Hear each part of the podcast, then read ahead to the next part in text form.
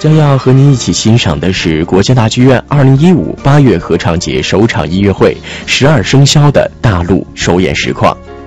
这首合唱作品由台湾地区作曲家钱南章谱曲，并由他的夫人赖美珍作词。十二生肖以十二生肖中的不同动物为题，划分为十二乐章，将民乐团颇具民族音乐韵味的独特音响与人声合唱相结合，在作品中加入了戏剧元素和游戏因素。十二生肖中每一种动物都不再仅仅是文化图腾，而变身传奇中形象鲜活的主人公。齐天大圣孙悟空再度霸气归来，柔美的白蛇在西湖岸边咏唱爱情，凶猛的老虎大战英雄武松。钱南章表示，十二生肖融入诗词戏剧的概念，并尝试以民乐伴奏，但如何让音乐呈现不同动物的特色，是创作过程中最大的挑战。十二种生肖，十二种不同的表现手法，相信一定会颠覆您对十二生肖的认识。本期节目中为您分享的合唱作品《十二生肖》大陆首演是由台北爱乐合唱团、北京国家大剧院合唱团、中国广播民族乐团共同演绎，并由郑立斌指挥，为您带来一次听觉盛宴。有一句小诗这样说道：“小老鼠上灯台，偷油吃，下不来。”没错，今天您将欣赏到的第一个小动物就是十二生肖中的鼠，哟。正说着，这小老鼠摇晃着膀子朝我们走过来了。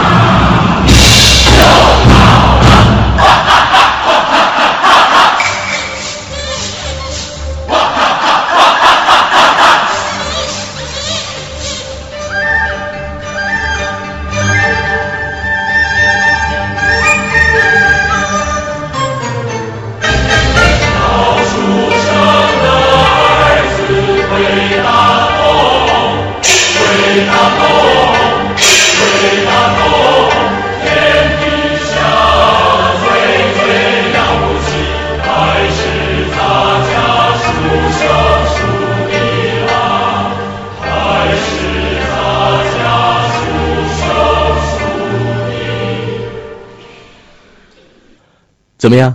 这只牛气冲天的小老鼠是否让您印象深刻？接下来欣赏的这位来头可大了，他就是有着“百兽之王”美称的虎。瞧，他张牙舞爪的上来了。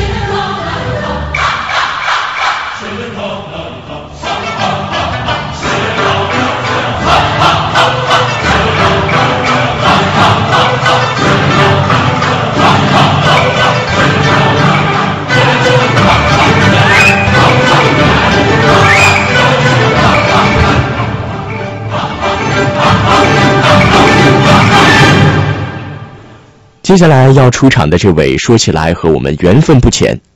龙是汉民族所敬奉的图腾，是吉祥雄伟的象征，而我们的中华儿女也因此被称为龙的传人。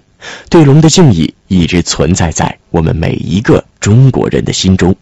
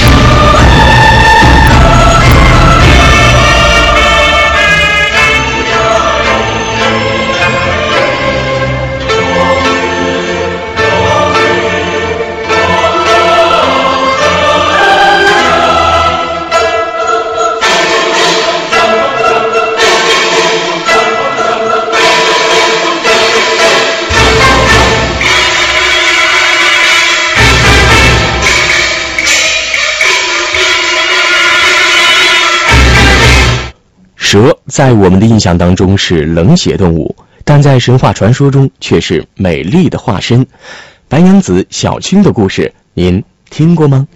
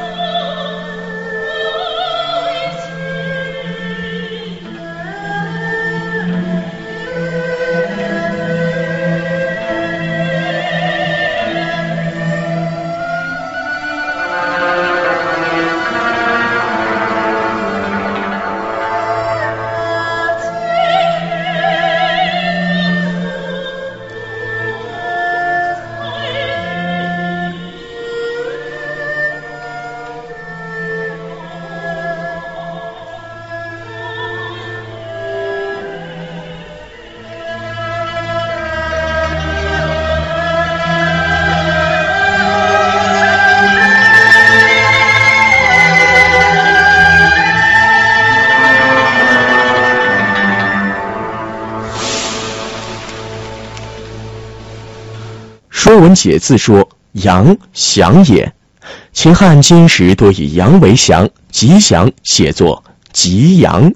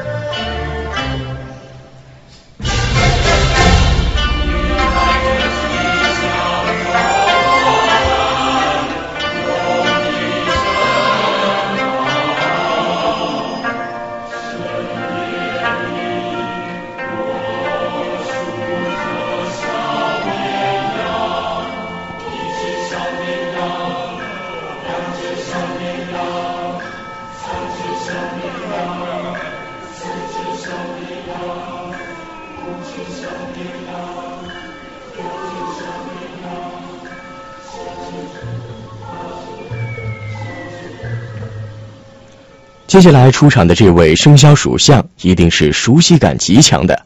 一句招牌式的自我介绍：“俺老孙就是齐天大圣孙悟空”，犹在耳边。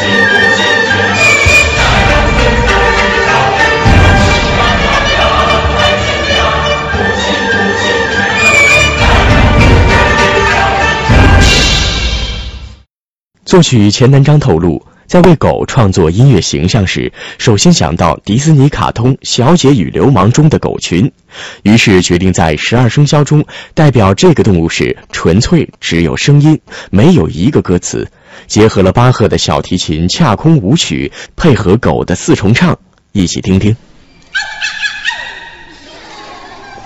走开。